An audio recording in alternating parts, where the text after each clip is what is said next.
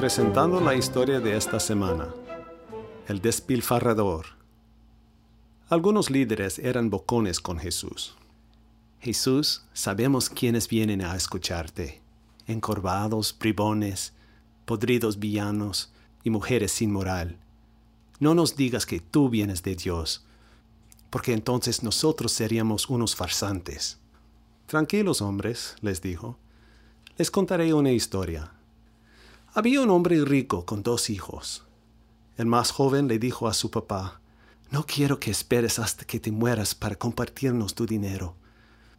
¿Podrías darme mi parte ahora? El padre aceptó, a pesar de su pregunta inadecuada. El hijo tomó su dinero y se fue de la casa. No enviaba mensajes a su familia. No sabían dónde vivía, lo que hacía o si estaba vivo.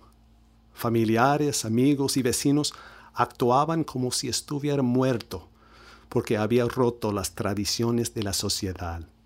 Él no fue a la escuela, ni consiguió un trabajo, ni ahorró o invirtió su dinero. A festejar era su lema, hasta que se terminó su dinero. Vinieron los tiempos difíciles. No solo se le acabó el dinero, sino que el país donde vivía empezó a tener grandes problemas de escasez de comida sus amigos de parranda no querían nada con él. Muy pronto ya no tuvo ni siquiera comida para él mismo. Le rogó entonces a un granjero que le permitiera alimentar a sus cerdos. Pobre hombre, hasta la comida de los cerdos se veía buena para él. Finalmente reconoció sus tontas decisiones y pensó, me voy a casa. Los trabajadores de mi padre tienen bastante comida y yo me estoy muriendo de hambre le diré a mi padre, he sido un tonto.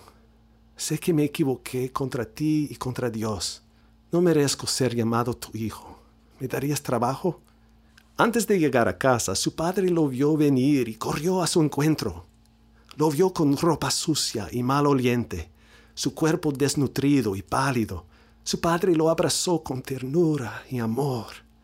Antes de que su papá hablara, su hijo le dijo, Padre, sé que he pecado contra ti y contra Dios. No soy digno de que me llames hijo. El papá les dijo a sus trabajadores, traigan ropa limpia y zapatos nuevos para él, y prepárenle un banquete. Tendremos una fiesta esta noche, y celebraremos con comida, música y baile para celebrar su regreso. Pensamos que estaba muerto, pero vive. Mi hijo estaba perdido, pero ha sido hallado Mientras celebraban, el hijo mayor del padre regresó de su trabajo de la propiedad familiar. Mientras afuera se escuchaba el sonido de la música y el baile, preguntó, ¿Qué está pasando? Un trabajador le contestó, Tu hermano ha regresado a casa. Estamos felices y tenemos una fiesta.